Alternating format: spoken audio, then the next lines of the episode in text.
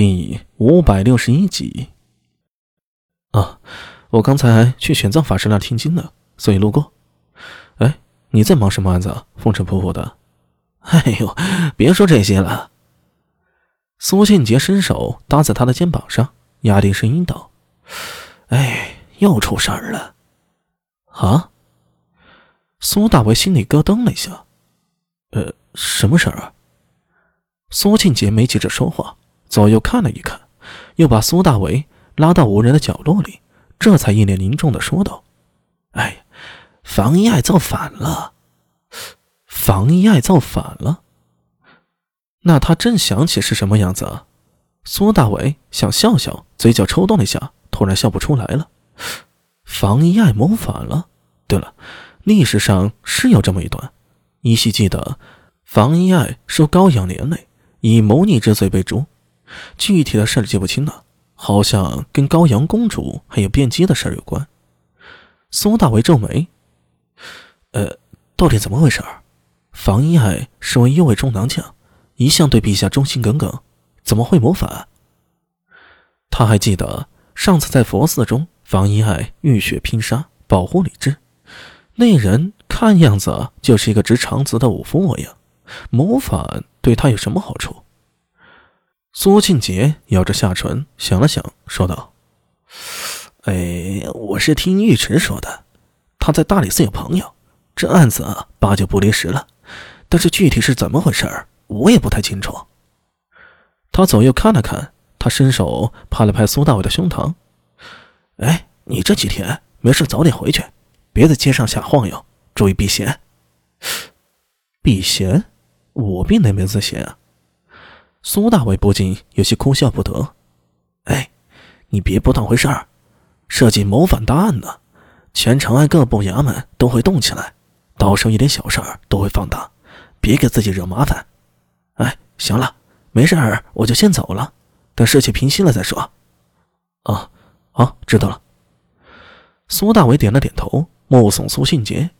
这家伙在不良帅的位置上，应该也待不了太久，毕竟。苏定方有这层关系在，在基层锻炼的也差不多了。最近听到尉迟说，苏定方已经放话了，要把苏庆杰调到别处。只是苏庆杰自己似乎还有些抗拒，终究胳膊拧不过大腿的，明明就是官二代，怎么可能一直做小片警呢？呃，谋逆案呢，这事儿牵扯不小。记得是高宗年间一场大案，不知要牵扯多少人进去。只怕这段时间，大理寺还有尉迟他们都要忙得不可开交了。苏大伟想了想，摇了摇头，扭头向着长安县走去。不急着回去，先回衙门里看看，只怕还有些事要处理。长安县衙，苏大伟走进去的时候，看到宫县里的人脚步匆匆，果然比平时啊要透着些紧张。平时这个时候，如无要案，该回家的已经回家了。现在嘛，苏大为伸手拉住一个抱着卷宗从自己身边跑过的差役。哎，宪军在吗？呃啊，在里面。差役向着里面努努努嘴，说道：“哎哎，刚才大理寺来人了，宪军好像……”。”他摇了摇头，没有继续说下去，只是说道：“哎，苏帅如果去见宪军呀，千万要小心些。”苏大为心下了然。拍了拍对方肩膀，啊，谢了。他快步走进县军公廨，在进门的时候，苏大伟向里面扫了一眼，轻声咳嗽了一声。裴新简这背对着大门，双手扶后站在墙前，不知道在做什么。听到咳嗽声，他转头，刚好看到苏大伟走进来了。哎，县军，阿米，你没回去啊？最近好像没什么大案吧？不是公事，是我听到一件事儿。苏大为看着裴新简的表情，哦，你知道了。裴新简向着桌前的胡凳一指，哎，坐下说吧。是。苏大为见裴新简坐回案桌前，这才在对面的胡凳上坐了下来。呃，仙君，此事影响大吗？他问的潜台词。是对长安县这边有什么影响？不良人这里啊，需不需要配合大理寺查案？比如搜查证据什么的？毕竟谋逆这种事儿啊，他只听过，两辈子加起来都还没经历过呀。嘿，你的消息倒是挺灵通的呀。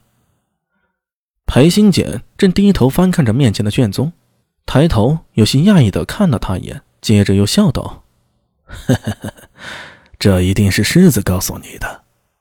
啊，也罢，既然你都听到风声了，那我先给你交个底。”裴新简收起笑容，面容严肃道：“那东瀛会馆有问题，大理寺还有上面。”有意组织一批精干人手，专门调查这些倭人。呃呃呃，嗯。苏大伟差点一口口水呛到了，他看着一手向上指了指的裴新简，一时说不出话来。仙君，咱俩说的是一件事吗？呃，等等，倭人，东夷会馆，我操，世子没跟我说这些呀。